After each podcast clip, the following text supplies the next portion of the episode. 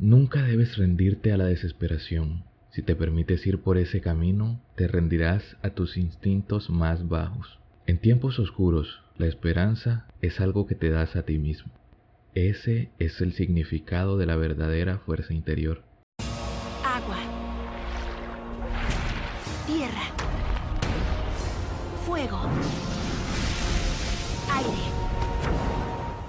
Hola, ¿qué tal? Sé muy bienvenido y bienvenida a un nuevo episodio de Perderse para Encontrarse, la guía para hacer cuando no sabes qué hacer. Este es un espacio, por si me escuchas por primera vez, donde aprovechamos las buenas historias para aprender un poco más sobre salud mental y desarrollo personal. Yo soy John y te estaré acompañando en este nuevo lunes de podcast.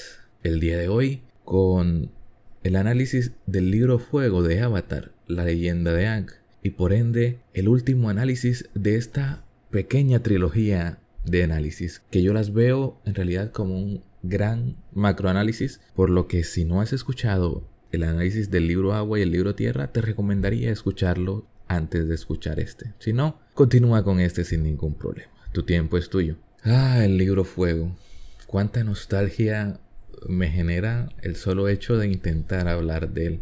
Ha sido una de las conclusiones de, series que más disfruté en mi infancia. Creo que fue la primera vez que, que me terminé una caricatura en su fecha de emisión, es decir, que esperaba día a día o semana a semana. No recuerdo cómo lo estaba estrenando Nickelodeon, porque en ese tiempo las caricaturas venían con desfase de meses e incluso años. Entonces no recuerdo cuántos meses de desfase tenía Avatar en relación a su fecha de publicación con Estados Unidos. Pero sí recuerdo que todos y cada uno de los episodios de esta temporada los vi en estreno, es decir, en el horario que lo emitieron por primera vez, allí lo estaba viendo. Y fue la primera vez en mi vida o, o que yo recuerde que experimenté el ya muy conocido por los fanáticos actuales el hype, que es algo muy común ya entre alguien que sigue una serie o cuando se lanzan futuros proyectos, como hace pocos días que se anunció el calendario de las futuras películas del universo cinematográfico de Marvel. Siempre se está jugando como con esta expectativa. Ya las grandes productoras se han vuelto expertas en generarla, provocarla e incluso manipularnos con, con este sentimiento de expectación fue muy especial para mí, incluso en episodios que compartí con amigos. Mi mejor amigo de ese entonces vio algunos episodios conmigo. Eh, la batalla final estoy 100% seguro que la vio. Pero el que más recuerdo es el episodio del Fuego Control. Este episodio donde los dragones les enseñan a Ang y a Zuko el secreto del Fuego Control. Y aunque ahora mencionándolo da un poco de cringe Recuerdo haber imitado con mi amigo los pasos del baile de, los guerreros del sol que se presenta en, en este episodio. Que al final es la clave del verdadero fuego control. Así que tal vez, solo tal vez, no debería avergonzarme tanto de eso. Ya fuera de tanto sentimentalismo, comencemos de una vez por todas con el análisis de la tercera temporada de Avatar, la leyenda de Ang. Con ustedes, el análisis del libro Fuego.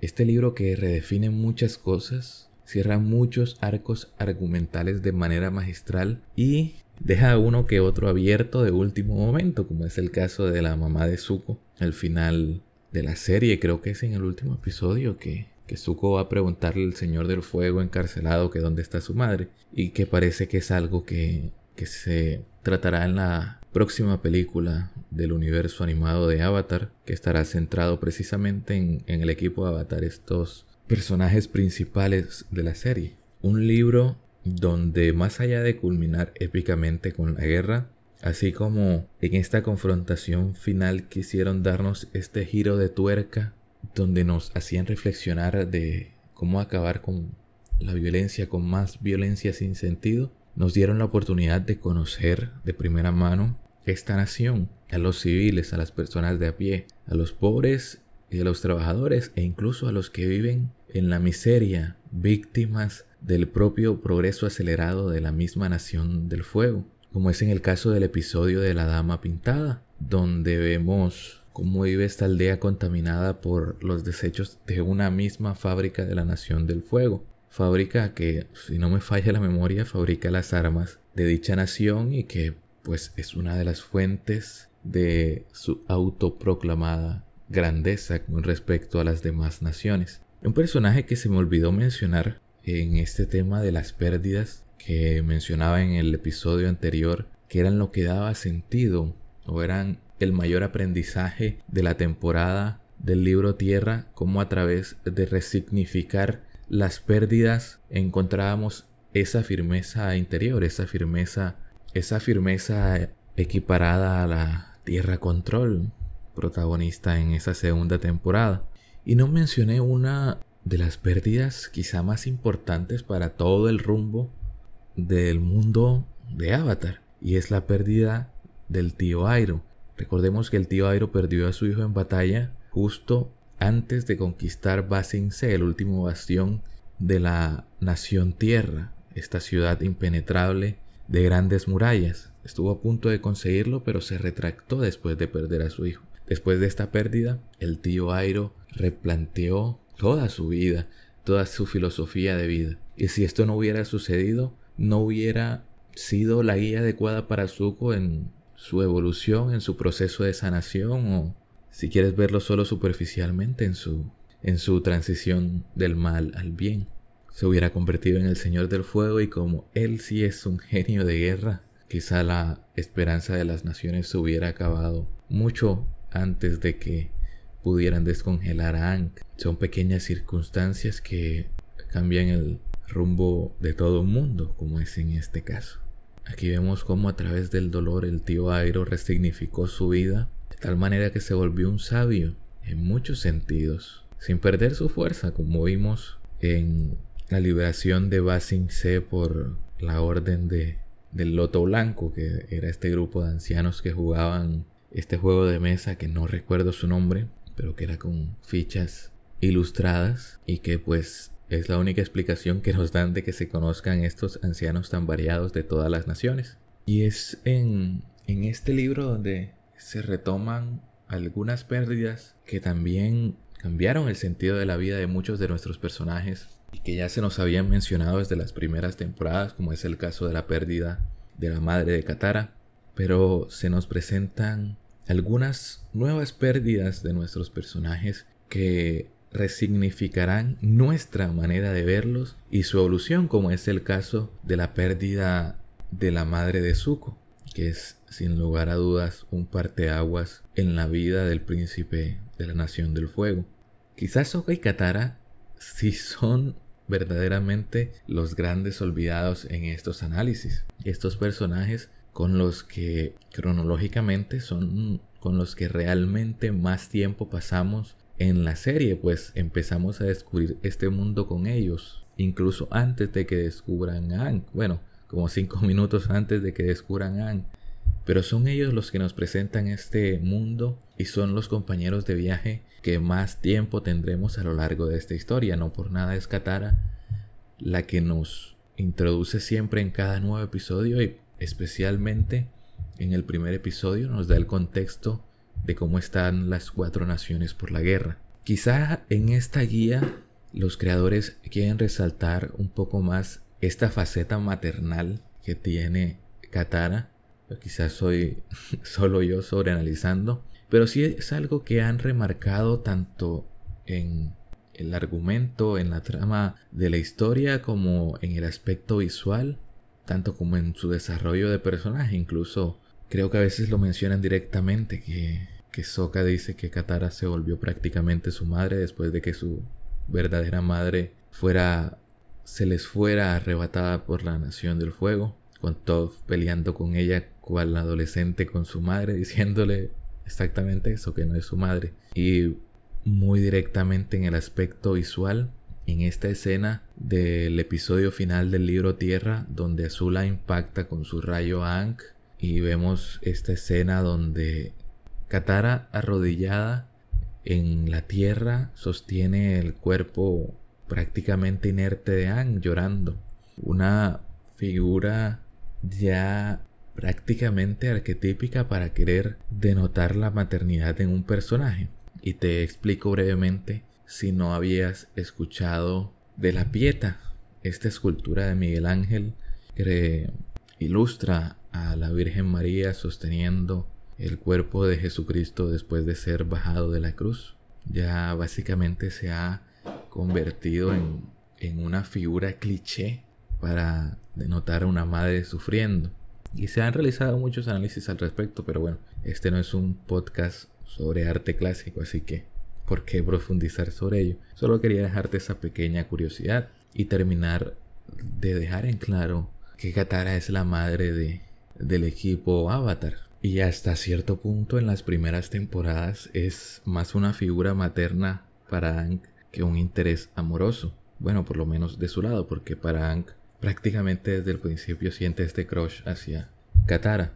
Pero en ella siempre vi más ese tinte de mamá, e incluso más que de hermana mayor, que es como la mayoría puede identificarla y que sigue manteniendo incluso después de aclarar un poco sus sentimientos o los sentimientos que podrá permitirse hacia o la forma romántica en que podrá verlo a futuro, que es algo que ocurre en este episodio de la divina, donde recordemos que la divina le dice que se casará con un gran maestro y lo entiende hasta el final del episodio donde alguien menciona, si no estoy mal es Soka, que Ang es un gran maestro aire, que es, a pesar de ser un niño, es un poderoso maestro. Y ya desde ahí se nos siembra la semilla del lado de Katara, aunque no se va a explorar tanto de su parte, siempre vamos a estar desde la perspectiva de Anne teniendo sentimientos románticos hacia ella. Y es en, en esta maternidad adelantada, en este rol de ser básicamente el pepito grillo del grupo, como la conciencia, la chica buena que siempre tiene que hacer lo correcto y creo que es una de las discusiones más frecuentes que tiene con Toph. Esta parte de que no sabe divertirse y no sabe romper las reglas de vez en cuando. Es más, hay todo un episodio dedicado a esta dinámica de Toph queriendo estafar y Katara regañándola por eso. Todas estas características del personaje y todo este desarrollo bastante lineal a lo largo de las temporadas podría ser algo negativo porque podríamos creer que es un personaje plano pero nada más lejos de eso, porque es el desarrollo perfecto para que tenga mucho, pero mucho más sentido el episodio de la sangre control. Este episodio donde Katara se encuentra con una antigua maestra agua que fue encarcelada por la Nación del Fuego y que con ayuda de la luna llena fue perfeccionando este estilo control donde pues controla a las personas a través de su sangre después de todo también es líquido. Y hemos visto que no se necesita que sea agua pura o de manantial para hacer agua control, porque está esta frontera del lodo donde tanto Katara como Toph pueden controlarlo porque el lodo es agua con tierra. Y no, no le había prestado tanta atención a ese detalle. Y creo que puede ser hasta más profundo de lo que contemplé y que no anoté en el blog de notas donde preparé este análisis. Pero bueno, será para una próxima ocasión. Como te decía, en este episodio de la sangre control, donde primero Katara aprende la sangre control, pues contra su voluntad. En este episodio, o para ser más exacto, en este par de episodios que yo los veo como una biología bastante conectada, que es uno, el propio de la sangre control, y el segundo que podría ser una continuación, aunque creo que está a varios capítulos de distancia, que es este episodio donde Katara junto con Zuko van a buscar al soldado que le quitó la vida a la madre de Katara. Pero uno está directamente relacionado con el otro, así que a veces incluso los confundo como si fueran uno solo. En fin, que con la sangre control podemos ver un ejemplo claro de cómo los rencores del pasado son heredados incluso en contra de la voluntad de las nuevas generaciones. Katara no quería aprender la sangre control, que es el producto de una situación de vida precaria, de una vida privada de la libertad. Recordemos que esta señora fue prisionera por muchos años y que en las situaciones donde se vive en un entorno tan violento como una prisión, tantos años genera un resentimiento tan grande que puede crear técnicas tan horrorosas como es la sangre control, como podría ser trasladado a un contexto más real, manipular u otras formas de controlar a las personas, amenazándolos, violentándolos, engañándolos, estafándolos. Hay muchas analogías que podrían construirse con base en la sangre control y que es igual como pasa, quizá con las personas que traspasan este resentimiento del pasado, no tan directamente propuestos como la anciana a traspasar su conocimiento de la sangre control, sino hasta cierto punto como las víctimas que fueron de tanto dolor es lo único que pueden comunicar y es lo único que pueden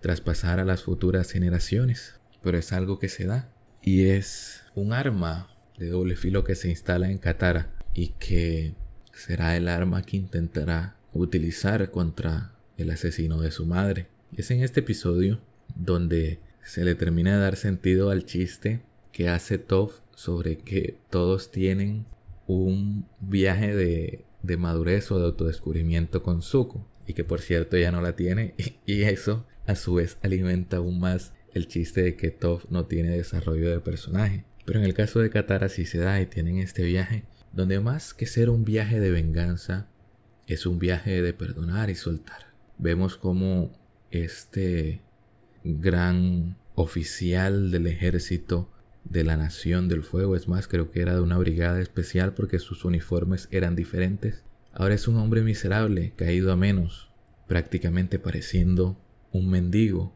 viviendo un verdadero infierno al lado de esta señora que nunca entendí si era su madre o su esposa, pero que lo trataba como el carajo. Y donde descubrimos con Katara que una venganza hacia él más que llenar el vacío que dejó la pérdida de su madre, lo aumentaría aún más, la haría sentirse tan miserable y tan mal como se sintió cuando aprendió la sangre control contra su voluntad. Es curioso que incluso antes de esto ya Katara tuviera grandes habilidades curativas gracias a su agua control, pero es a partir de aquí que las curaciones de Katara van a cobrar un sentido mucho más diferente. Ahora es una persona que empieza a sanar y ayuda a sanar a los otros.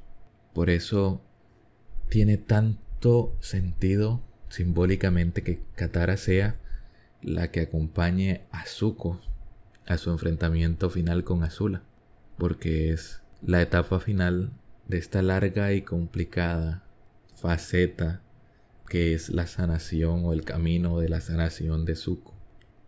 Y ya que mencionamos a Azula, creo que es un personaje en el que queda muy bien y se ejecuta con mucha maestría este recurso de que se autodestruya, de que su peor enemigo al final fue ella misma y básicamente se venció sola.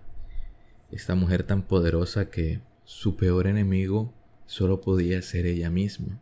Ya no recuerdo ni en qué podcast fue que mencioné que Azula era uno de estos personajes, al igual que Chuck McGill, el hermano de Saul Goodman, que caían en este cuadro, en este arquetipo del complejo de Caín, que es el hermano que odia al otro, que está celoso.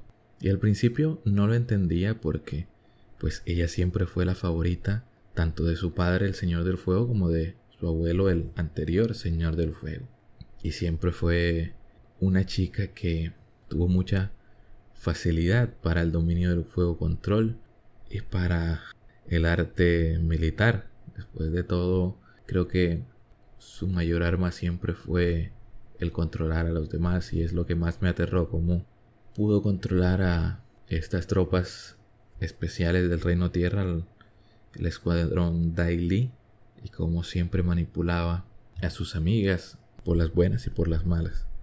Es con, esta relación tóxica con, sus amigas, especialmente con, con la chica del circo, que vemos que esta mujer que supuestamente lo tiene todo, está celosa de ella, porque a pesar de todo lo que tiene, siempre está viendo lo que le hace falta y quién la culpa. No lo hacemos todos en cierta medida. Cae en este complejo de Caín porque está celosa de Zuko, porque ella nunca tuvo el amor de su madre Y Zuko sí, sí tuvo esta protección de su madre constante y esta relación más cercana. Mientras que para ella, siendo su percepción o una realidad que creo yo que sí lo fue, su madre la veía como un monstruo y por ende la trataba de forma mucho más fría.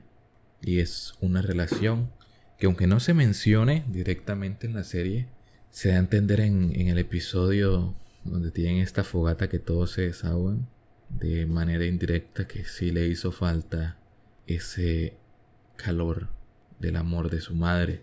Una vez obtiene lo que quiere, que es ser el señor del fuego Azula, ya que su padre se convirtió en el emperador Fénix, pierde el rumbo completamente porque ya no tiene un objetivo que alcanzar y sobre todo porque ya no tiene a una persona que impresionar, una persona una persona de la cual estar recibiendo aprobación constante, que es lo que sucedía con prácticamente toda la nación del fuego y principalmente con su padre, que aunque ella nunca lo vio como una figura de autoridad propiamente dicha, era alguien que le proporcionaba esa aprobación y esa adulación que tanto le hacía falta. Algo que si estás al tanto de la serie The Voice, ocurre mucho con Homelander o el Vengador, que no destruye el mundo porque siente esta necesidad de que todos lo alaben. Curioso cómo estos dos personajes tan poderosos tienen rasgos en común o cómo se maneja a los personajes tan poderosos con este talón de Aquiles psicológico y emocional. Avatar, el último maestro aire.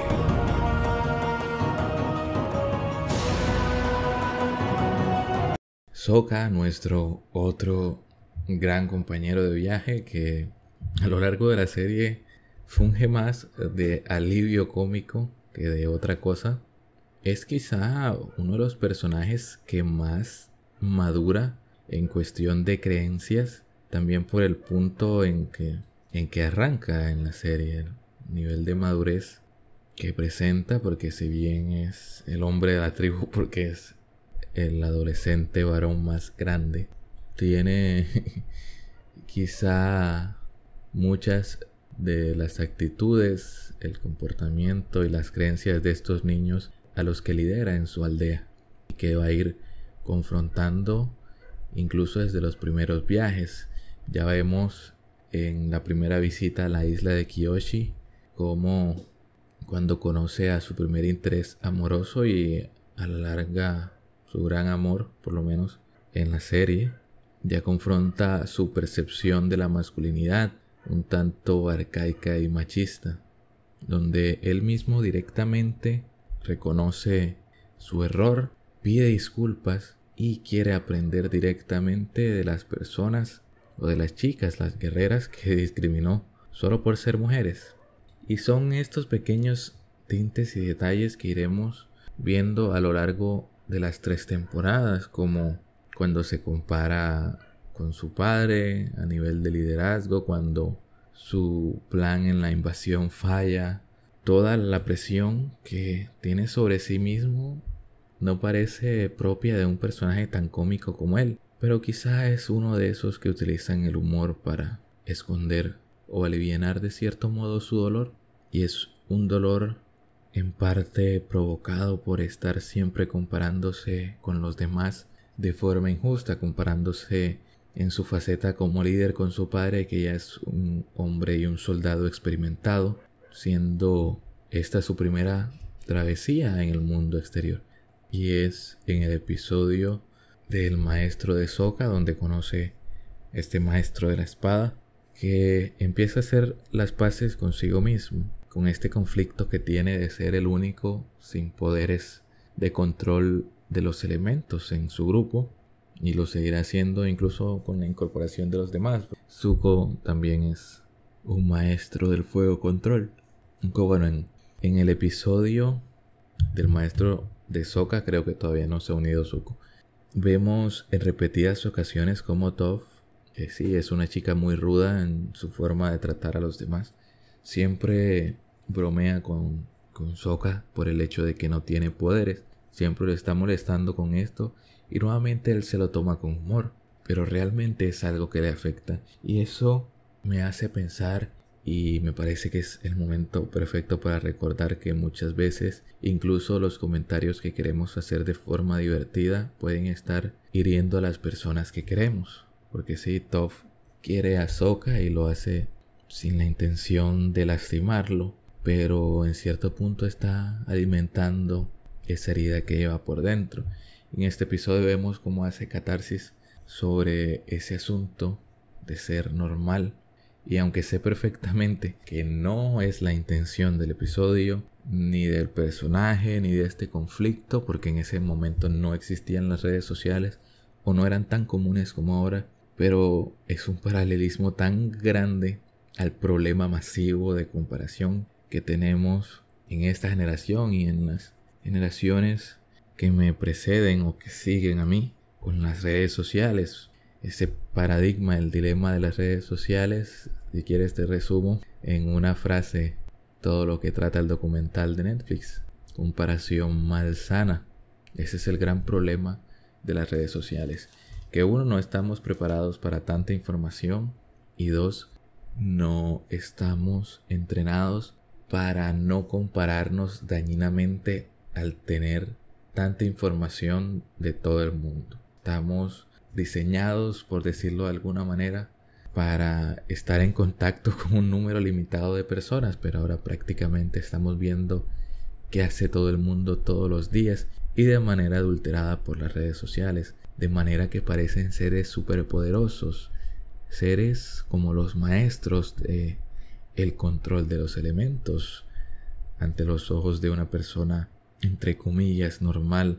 Y es en este aprendizaje de Soca de que está bien ser normal, que veo una lección para todos los ámbitos de nuestra vida, tanto para no ser tan crueles con nosotros mismos a la hora de compararnos con los demás, ya sean en el mundo real o en las redes sociales, o ya sea para dejar de comparar nuestro proceso con personas que ya llevan muchísimo más tiempo que nosotros, muchísimos más tropiezos y muchísimas más lecciones que nosotros caemos continuamente en ese error de compararnos con personas que ya han recorrido un sendero y un camino que nosotros no hemos recorrido. Está bien ser quien eres. Está bien sentirte bien con tu cotidianidad. Así no tengas los superpoderes que aparentemente tienen los demás. Superpoderes que a veces pueden perder, como es el caso de Zuko cuando pierde su fuego control, porque ya no tiene una motivación para esa llama interior que tenía.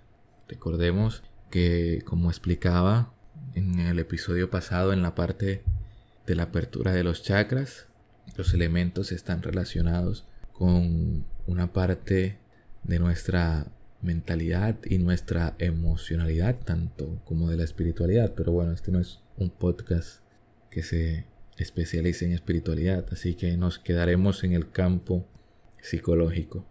Y es que Zuko ahora, después de haber confrontado todo su ser y de haber vuelto a su antiguo hogar después de viajar por el mundo exterior, se da cuenta de que muchas cosas que quería realmente no las quería, eran inculcadas por alguien más o era para satisfacer a alguien más o para obtener la aprobación de alguien más, que en este caso era el Señor del Fuego. Todo este camino de redención de su honor no era más que algo que hacía para complacer a su padre o para tratar de obtener la aprobación de su padre, pero no era realmente su anhelo. Es en esta temporada que Zuko empieza a reconectar con ese Zuko joven, ese Zuko que aprendía de parte de su madre que no debía ahogar a los patos con el pan duro, ese Zuko que fue exiliado de su nación por preocuparse por los soldados que iban a ser carne de cañón o que sí terminaron siendo carne de cañón en la estrategia de generales que hace mucho pero mucho tiempo no pisan el campo de batalla o quizá por ser nobles nunca lo hicieron y ese suco que al final tuvo que enfrentarse a su padre y que fue marcado de por vida. Todo esto creó una llama interna en él que era la llama de la ira, llama en su interior hacía tan fuerte su fuego control porque era una emoción intensísima, pero una emoción que a la larga lo iba a consumir y lo iba a desgastar. y que al tener todo este proceso de evolución y maduración, en el que recordemos que hasta su cuerpo sufrió esta transición que hacía su mente al, al contrastar sus creencias con las acciones que estaba teniendo. Ya la ira no estaba ahí, no era su motivante más grande. Ya le había pedido perdón a su tío y le había dicho lo que le tenía que decir a su padre en, tanto a lo que ya expliqué de la aprobación y sus propios deseos y su propio camino. Se había redimido y pues en pocas palabras se había vuelto uno más de los chicos buenos, con un poco de dificultades al principio para que lo aceptaran, pero dando ese paso de una vez por todas. Recordemos que al final del libro Tierra intentó hacerlo, pero se arrepintió y se fue con Azula. Pero ahora sí, de una vez por todas y definitivamente, después de conocer su pasado como no solo bisnieto del Señor del Fuego Sosin, el que inició la guerra, sino de también el Avatar Rogue, la persona que trató de evitar esta guerra, y la encarnación anterior del hombre o del niño que estuvo persiguiendo todo este tiempo. ¿Y ahora qué? Necesitas una nueva motivación. Y es algo que, que todos tenemos cuando superamos o estamos en este proceso de sanación interior de alguna conducta desadaptativa o como ahora les gusta llamarle conducta tóxica o mala leche de nuestra parte y confrontamos nuestras motivaciones, quedamos a veces en un limbo de si estaba comportándome de esta manera tan desagradable por estos vacíos en mi interior y ya no quiero hacerlo más, pero ¿qué me va a motivar ahora? ¿Cuál es la motivación que va a encender mi llama ahora? Si ya no está la ira que me queda. Y es por eso que sus llamas de fuego control no arden más, porque ya no tiene motivación y debe hacer un nuevo viaje para descubrirlo. En el caso de Suku y de Ang van donde inició el fuego control a la civilización de la tribu del sol y directamente con los dragones que como mencionamos en el episodio pasado son los maestros fuego originales, pero que también es un viaje a su interior, a sus raíces y como podríamos verlo para nosotros mismos que no podemos estar viajando de una tribu a otra o de un lugar del mundo a otro porque no tenemos a nuestro APA para que nos transporte a cambio de un par de hierbitas como pago. Aquí descubren el origen del fuego control que no tiene nada que ver con todo eso que aprendió a lo largo de sus vivencias en la nación del fuego, sino que aprende algo mucho más puro, algo mucho más natural, algo mucho más bello como ese baile con el que los dragones los aceptan y que también pues son pasos de fuego control. Es algo que da vida.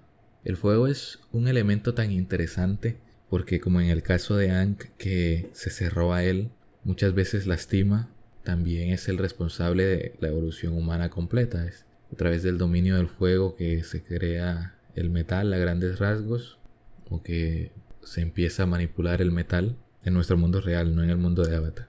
Ahí está más relacionado con el elemento de la tierra. Es que empezamos a poder cocinar nuestros alimentos y aprovechar mejor los nutrientes. Y si nos vamos para una faceta mucho más romántica, es alrededor del fuego que desde la antigüedad nos estamos reuniendo para contar e intercambiar historias, para crear lazos. El fuego ilumina en medio de la oscuridad y es eso lo que aprenden con los dragones esta faceta que da vida, el fuego. Entonces si eres alguien que te motiva, eso de que cuando los demás creen que no puedo lograrlo, me dan muchas más ganas de lograrlo, sí. A veces es útil al principio, pero te va a consumir y es un sentimiento que a la larga no te va a funcionar y que te va a estancar porque vas a perder así como Zuko esa llama exterior que solo está inspirada por el resentimiento. Pero así como Zuko aprendió este lado bello de las llamas, su padre lo olvidó por completo. Y cual Fénix quiere que el mundo renazca de sus cenizas, pero para que esté en cenizas alguien tiene que quemarlo primero. Y ahí es donde entra él, el autoproclamado emperador Fénix.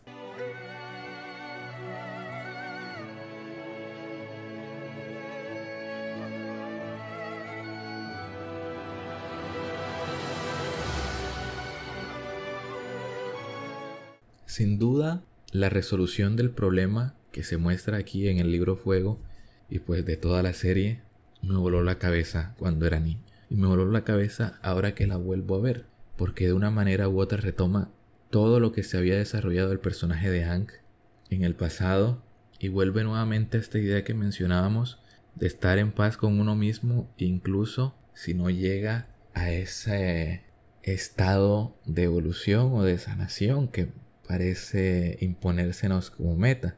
Aquí vemos cómo se utiliza esta faceta evitativa de Anne para construirlo y para evolucionarlo como personaje y para darle una resolución final a este conflicto mucho más allá del cliché de Hollywood de bueno dándole una paliza al malo y todos felices. Es la serie cuestionándonos de esa simplificación de los conflictos bélicos que se nos dan en, estas historias hollywoodenses y que como público occidental ya estamos tan acostumbrados que no nos paramos a reflexionar y que muchas otras películas también estadounidenses han criticado o se han puesto a reflexionar a lo largo de los años. Recomiendo Gran Torino, no solo por su historia, que en sí vale, sino por Clint Eastwood como protagonista, que enriquece un poco más la historia. Por cierto, debería salir análisis de Gran Torino en el futuro. Sí, anotado en la lista de posibles análisis futuros. Pero como decía, este conflicto se vale de la personalidad evitativa de Hank para afrontar los conflictos de frente, para darle un vuelco a esta idea. Si bien con el tío Airo ya se nos está diciendo que no tendría nada de sentido que se acabara la guerra con un hermano matando al otro solo porque no tienen el mismo pensamiento, Aquí Ang no abandona sus convicciones por más que sea la respuesta más lógica, por más que todos se lo digan, incluso sus encarnaciones pasadas. Vemos cómo de cierta manera si está siendo firme, si está utilizando esto que aprendió en el libro pasado para plantarse en sus creencias, pero al mismo tiempo está volviendo ese fluir de, del agua control que aprendimos en, en el primer libro y en ese fluir que a veces también es malsano, el aire control de evitar el conflicto directo y la resolución directa que sería acabar con la vida del Señor del Fuego. Pero creo que ese no hubiera sido un final satisfactorio para la serie. Desde el principio de esta temporada, bueno, desde su primer episodio, se nos está haciendo hincapié en la herida que le dejó el rayo de Azula a Aang en su espalda, en esa cicatriz que bloqueó completamente su estado avatar. Ahora no puede acceder al estado avatar ni con el descontrol de sus sentimientos y emociones. Es una herida que todavía le duele y que al principio de esta temporada Hank no recuerda cómo fue que terminó su enfrentamiento final en estas catacumbas de Basingse o en estas cuevas de Basingse. No recuerda qué fue lo que pasó, pero al Katara empezar a sanar esta herida, la herida del rayo, es que Hank recuerda que fue derrotado.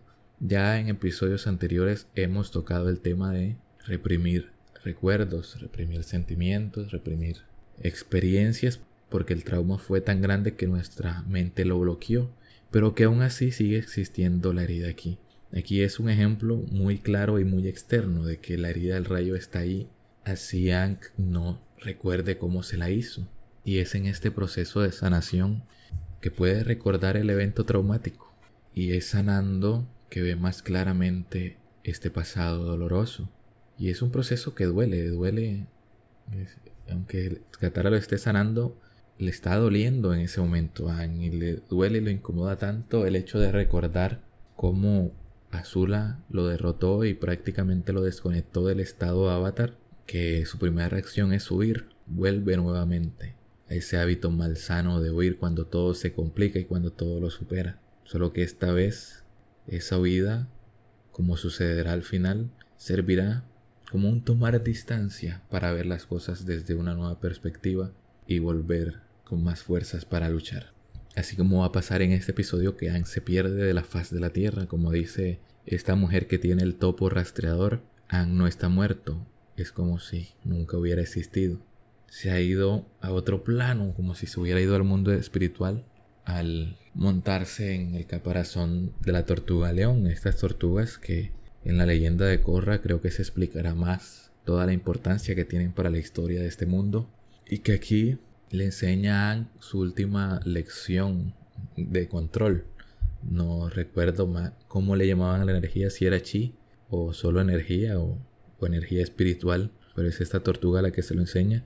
Después de este viaje, después de cuña para mencionar el nombre del podcast, este viaje donde va a perderse para encontrarse, donde literalmente se pierde la faz de la tierra, donde va a pedirle sabiduría a los avatares del pasado, tanto a Rogu, que es el que más conocemos, a Kiyoshi, que conocemos alguna de sus conflictos del pasado, y a un avatar también de, que es Maestro Aire y que piensa que va a entender mejor su postura de no querer quitarle la vida al Señor del Fuego Osai. Estas reencarnaciones, si bien podríamos creer que es la misma persona porque es el avatar, son completamente diferentes, tuvieron sus propios amores, sus propias creencias, sus propias posturas, su propio modo, su propia nación. Incluso en la propia religión hindú, donde proviene el término avatar, el avatar era como esta reencarnación de uno de los dioses, el dios Vishnu, pero que no era de cierto modo el mismo dios y creo que ya aquí me estoy y yo creo que ya aquí estoy formando una bola de sobreexplicación que solo va a crear confusión, pero básicamente Ang no es los avatares del pasado, es el mismo. Y es algo que podemos extrapolar a nuestro mundo como cuando pedimos sabiduría a nuestros familiares, a los más viejos y por ende se supone que deberían ser más sabios. Y es bastante parecido porque somos otras versiones de nuestros padres. En algunos casos, como en el mío, somos demasiado parecidos físicamente. Somos como una versión actualizada de nuestros padres, pero una versión suya al fin y al cabo. Si lo vemos de una manera superficial y externa. Pero somos nosotros mismos con nuestras propias creencias y por ende con nuestras propias decisiones que tomar, como es el caso de Ankh. Y así como Ankh se mantuvo firme en sus creencias ante los sabios avatares del pasado, nosotros también deberemos mantener firme nuestras convicciones ante esos sabios que guardan la sabiduría familiar, ¿no? Y es gracias a esta convicción que al final encuentra una respuesta con la enseñanza del león tortuga. La mejor resolución para este conflicto es que Aang le haya quitado su fuego control a Osai, al señor del fuego, bueno, al emperador Fénix. Porque uno, aunque es una forma así, aunque muy romántica y es una caricatura para niños, demostrar cómo un conflicto bélico puede acabar sin una resolución violenta a priori, también es el peor castigo para él, vivir una vida sin lo que más lo enorgullece, sin lo único que para él le da su valor como persona, que es el fuego control. Osai, este hombre que prácticamente dominó el mundo y que en este día, el día del cometa de Sosin, que por cierto, aunque se vea tan hermoso, lástima que el Señor del Fuego lo quiera usar solo para destruir el mundo. Y es en esta dualidad de el uso que se le da al cometa Sosin donde también podemos hacer una rápida reflexión sobre nuestros dones, sobre cómo siempre tenemos la opción de elegir cómo los vamos a usar, así como el Señor del Fuego usa el poder del cometa para destruir y esclavizar al mundo entero, o como lo usan el tío Airo y el antiguo maestro fuego de Ang, para ayudar a liberar a una nación que sucumbió ante sus opresores. ¿Para qué utilizaremos nuestra llama? ¿Para qué utilizaremos nuestros dones? Volviendo a la confrontación final, esta resolución no del todo violenta, donde Ang le quita el fuego control al Señor del Fuego Sai, estando en peligro también de quedar corrupto por la energía espiritual del Señor del Fuego, que en un principio parecía más fuerte que la de Ang, pero logró también plantarse ante ella y que fuera su energía espiritual la que purificara al Señor del Fuego y no al revés. Nuevamente estos aprendizajes que ha obtenido a lo largo del camino. Pero antes de que esto ocurriera, Ang obtiene su estado avatar y se vuelve modo bestia. Pudo acabar con el Señor del Fuego. Si hubiera querido, ahí sí hubiera acabado con su vida de una vez por todas. Pero recordó sus propias convicciones. Se mantuvo firme esta vez. consigo mismo. Este momento del estado avatar que fue epiquísimo. En ese tiempo no se subía nada a la red y, ver la repetición no iba a ser algo tan instantáneo, pero si hubiera existido como ahora, creo que hubiera buscado ese clip en YouTube y lo hubiera visto hasta el hartazgo. Como Hank agarra la barba del Señor del Fuego y lo vuelve chicha, básicamente, para no decir la palabra con M. Para acceder en este estado avatar, una roca golpea la cicatriz de Hank. Nuevamente es a través de esta herida que ya se nos está planteando todo lo que significa desde el primer episodio de este libro Fuego para culminar con esa escena de la herida siendo golpeada y Hank reconectando con su estado avatar, con todos los avatars del pasado, que es una escena tan pero tan bella que la puse en uno de los clips del episodio 17, justamente en esa opinión introductoria del estado avatar, y que según el meme es como sientes cuando te golpeas en el dedo pequeño del pie. Pero yo lo veo más que es como cuando te golpeas en esa parte del codo, como que en mitad del hueso y la articulación que sientes que salen truenos de tus dedos, así lo siento yo. Pero es nuevamente con esta herida que casi significa su muerte, que casi significa su perdición, donde vuelve a conectar con su grandeza. ¿Cuál es la herida que estás evitando y que quizás sea la que te ayuda a reconectar con tu grandeza. Sin duda, Avatar, leyenda de Aang, fue una de las series que marcaron mi infancia, pero que también marcó por completo el mundo de la realización de series para el público infantil y para el público en general. No es una serie que, que solo cautivó e innovó y la rompió en el mundo de las caricaturas, sino de las series en general, como mencioné en, el análisis del libro Agua está catalogada entre las mejores series de toda la historia.